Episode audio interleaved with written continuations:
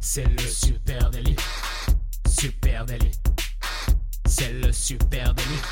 Toute l'actu social média servie sur un podcast. Bonjour à toutes et à tous et bienvenue dans le Super Daily. Le Super Daily, c'est le podcast quotidien qui décrypte avec vous l'actualité des médias sociaux.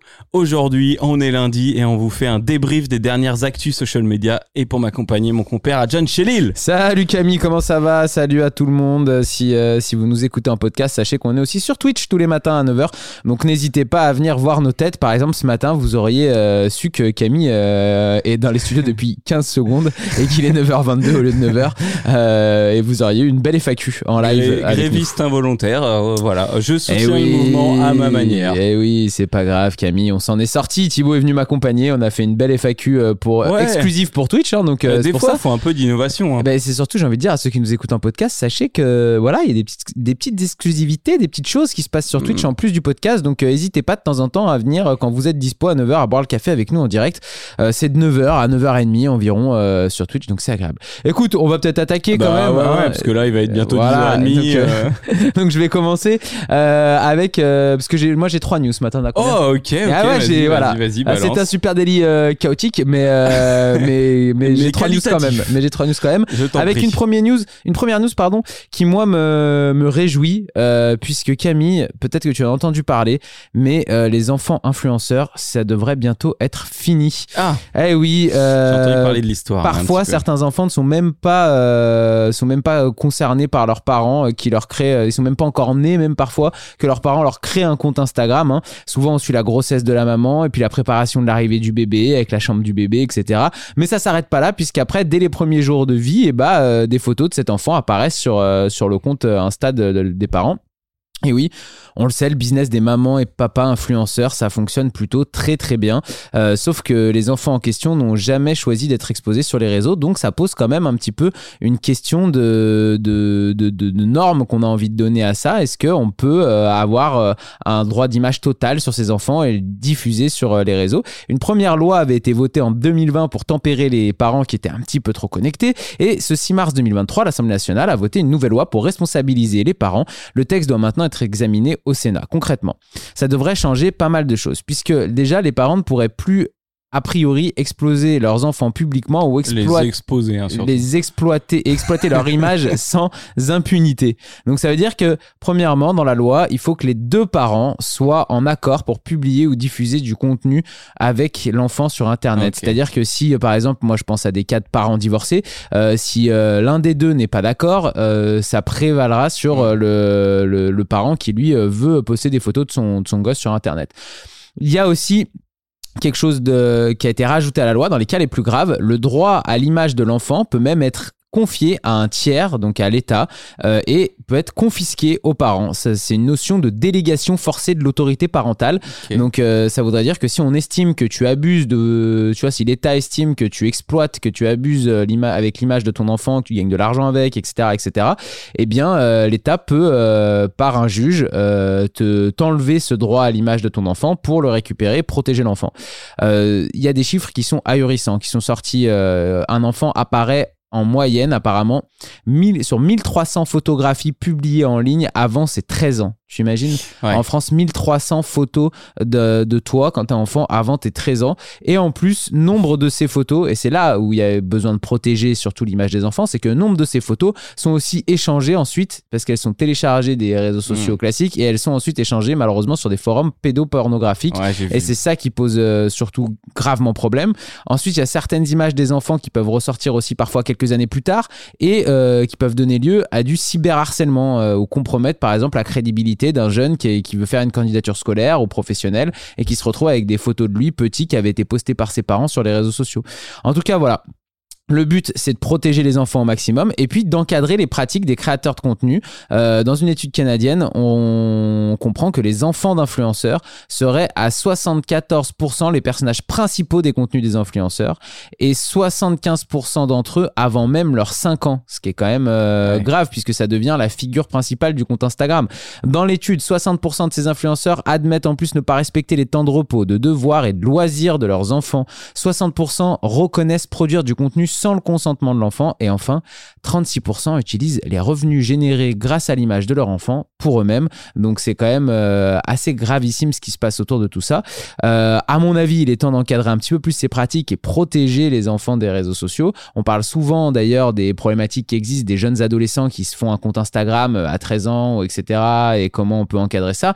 Mais peut-être que dans un premier temps, il faudrait surtout commencer par encadrer les pratiques des parents et éduquer les parents vis-à-vis de l'image et d'Internet, vis-à-vis du fait que quand on poste une image sur Instagram, elle ne nous appartient plus complètement, surtout quand on est en compte public. Donc, euh, protéger vos enfants, je pense que ça peut être, euh, ça peut être utile en tout cas. Et euh, moi, je suis très content qu'on commence à encadrer ces pratiques-là, qui devraient amener plus de sérénité en plus autour de, de, ces questions. Carrément. Euh, pauvres enfants. Eh oui, eh oui, eh oui, les pauvres gamins. bon, la loi arrive. Euh, moi, je vais te parler de Facebook. Alors, du coup, on va discuter un peu plus de, de, de à partir de l'adolescence. Euh, hmm. C'est un des grands dilemmes de Facebook, hein, conserver ses utilisateurs tout en s'adressant à tout le monde. Le un des problèmes de Facebook, c'est que bah, les jeunes, les plus jeunes, fuient l'application au bénéfice souvent de Messenger.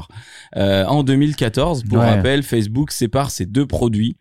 Facebook devient Facebook et Messenger devient Messenger à part, en application euh, séparée. Et euh, pour rappel, l'intuition de Mark Zuckerberg à l'époque, c'était la messagerie devient de plus en plus importante. Sur mobile, chaque application ne peut se concentrer que sur une seule chose. C'était intelligent à l'époque. Hein. Tu avais l'arrivée de WhatsApp, etc. Et tu séparais en deux pour faire potentiellement deux fois plus de profits et d'abonnés. Ouais. Euh, eh bien, l'histoire va toucher enfin à sa fin, puisque la semaine dernière, Meta a officiellement annoncé que les deux applications allaient de nouveau être réunies. Euh, oh. On en parle depuis décembre. Il y a eu des captures d'écran euh, qui étaient passées, etc. L'une des raisons évoquées hein, sur Instagram, les gens partagent déjà les reels près d'un milliard de fois par jour par le biais de messages privés et sur Facebook on constate que le partage privé des Reels est également en forte croissance. Pour moi, c'est un peu la fausse excuse pour la bonne excuse en tout cas pour reséparer, pour réunir en se disant bon bah voilà, il y a de du vrai conversationnel et de l'échange qui se fait à l'intérieur.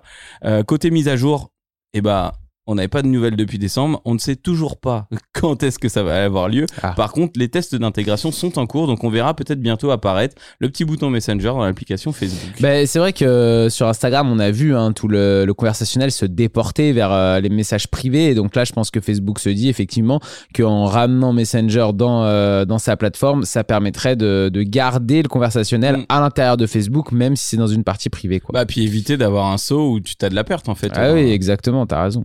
Euh, moi, je vais vous parler de Discord rapidement, de l'IA euh, sur Discord. Plus de 250 millions d'utilisateurs fréquentent euh, Discord chaque mois. C'est quand même énorme. Et bah, aujourd'hui, l'application introduit de plus en plus d'intelligence artificielle.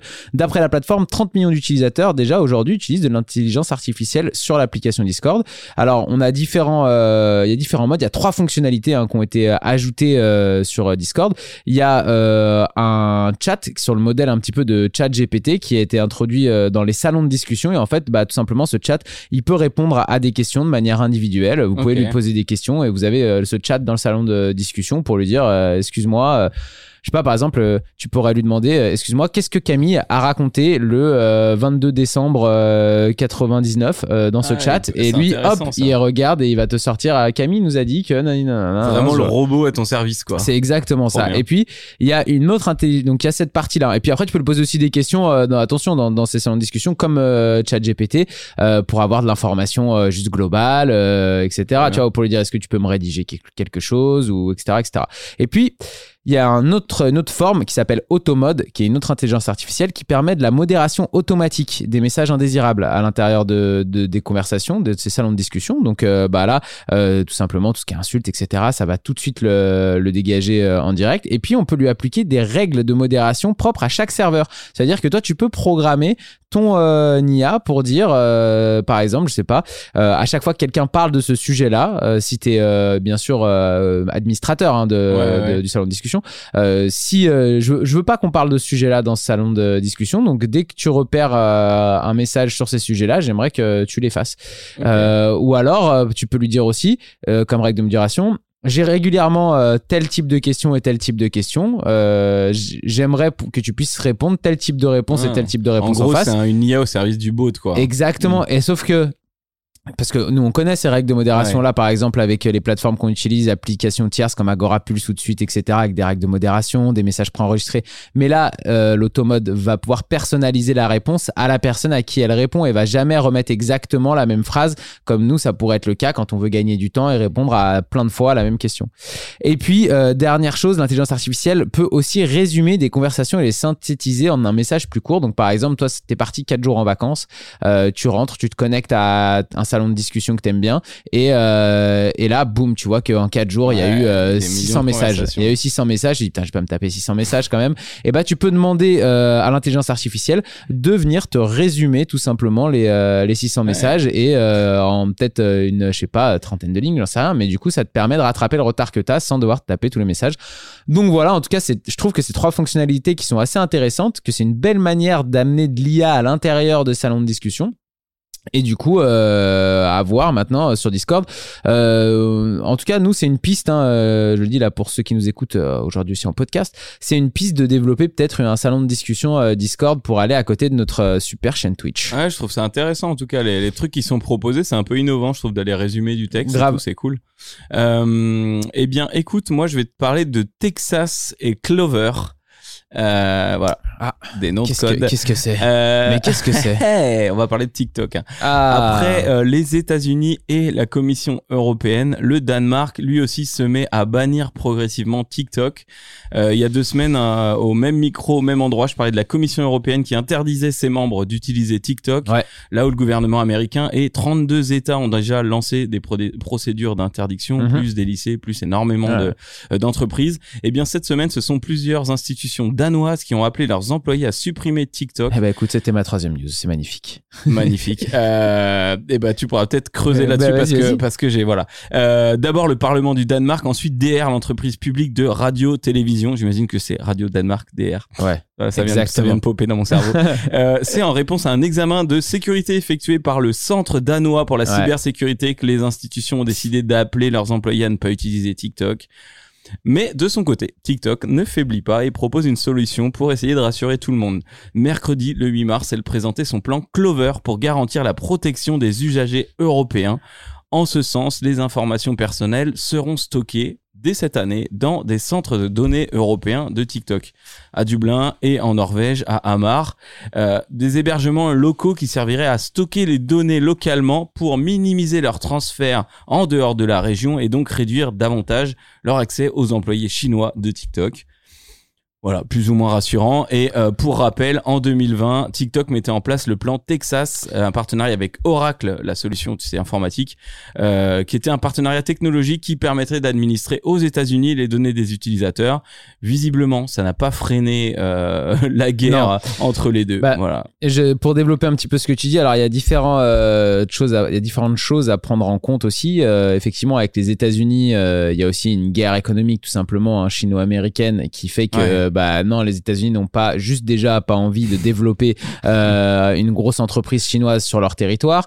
Euh, en plus de ça, ils n'ont pas forcément été rassurés complètement par le fait que les données personnelles seraient conservées que aux États-Unis, puisqu'il y a eu des fuites sur le fait que Ouais. ces données étaient peut-être conservées aux États-Unis, mais elles étaient consultables depuis la Chine. Donc, du coup, euh, ça posait quand Parce même que question. depuis euh, le plan Texas, il y a encore plus de galères en vrai. hein. Exactement. Euh, ensuite, en Europe, alors TikTok n'est pas n'est n'est pas le seul réseau social concerné puisque l'Europe demande aussi à Facebook, à Mm. Google, à Apple, euh, à tous les géants américains de maintenant stocker les données personnelles en Europe et plus aux États-Unis. Donc c'est euh, une question qui va en fait la question des la conservation des données personnelles euh, de nos propres citoyens, ça va être une c'est une vraie question euh, politique de de ces euh, de ces des prochaines années. Et tu as raison, le Danemark, c'est euh, quand même euh, tout le Parlement maintenant qui interdit de- de- d'avoir TikTok, le gouvernement. Euh, c'est des entreprises publiques radio-télévision, mais c'est aussi des entreprises privées qui se mettent à demander à leurs employés sur leur téléphone euh, pro de ne pas avoir euh, TikTok, voire même de pas avoir TikTok du tout, même sur le perso. Et ils créent même des télé, ils prêtent des téléphones. C'est-à-dire que par exemple, dans certains métiers Ouais. où il y a des recherches à faire euh, par TikTok parce qu'ils ont besoin de TikTok pour s'enseigner pour quelque chose, ils vont prêter un téléphone TikTok qu'ils appellent Ouais. où il y a que TikTok dessus qui ne sert à rien d'autre qu'aller sur TikTok et pour être sûr de pas se faire piquer de l'information, de la data d'autres applications ou d'autres euh, ou d'ailleurs. Donc euh, c'est vraiment, euh, on est vraiment au cœur d'une quand même d'une guerre un peu économique et politique, froide, euh, hein. voilà, autour de autour de l'application TikTok. On va voir comment euh, comment ça évolue, mais effectivement, euh, l'Europe aujourd'hui est en train de prendre conscience, en tout cas, de, des dangers de, de, de donner autant de données personnelles de ses citoyens partout dans le monde. On rappelle par exemple que ça fait déjà euh, plus de, je crois, deux ans et demi. Deux ans et demi ou trois ans que les soldats américains Ouais. ont l'interdiction complète d'avoir TikTok sur leur téléphone pour éviter que les Chinois puissent savoir où sont toutes les bases américaines et où sont les troupes américaines. Si ça peut rassurer les Français, hein, suite à l'annonce de la Commission européenne, euh, Olivier Véran a précisé que aucun des ministres et membres de l'Assemblée n'avait TikTok sur son téléphone. Ouais, donc normalement c'est aussi respecté euh, en France. Merci en tout cas ce matin de, de- d'être venu nous, nous écouter. Si vous avez d'autres news, si certaines vous font réagir, n'hésitez pas. Vous avez deux solutions. Soit vous venez nous parler sur les réseaux sociaux, @supernatif, pardon, sur Facebook, sur Instagram, sur Twitter, sur LinkedIn, sur TikTok, Pinterest. On est partout, partout, partout. Euh, ou alors, si vous ne voulez pas venir nous parler sur les réseaux sociaux, vous pouvez aussi venir nous suivre en live sur Twitch dès 9h. Tous les matins. Euh, tous les matins et on parle dès qu'on a fini d'enregistrer l'épisode de ce qu'on vient de se raconter. On développe un petit peu avec vous en direct. On répond à vos questions. On vous en pose aussi même parfois. Et puis, euh, et puis si vous nous écoutez donc sur une plateforme de podcast, n'hésitez pas. Partagez-nous à un pote, une petite, euh, un petit commentaire, une petite note. Ça nous fait plaisir. Voilà, d'ici là, on vous embrasse bien fort et on vous dit à demain. Allez, ciao, Allez, ciao. salut à tous.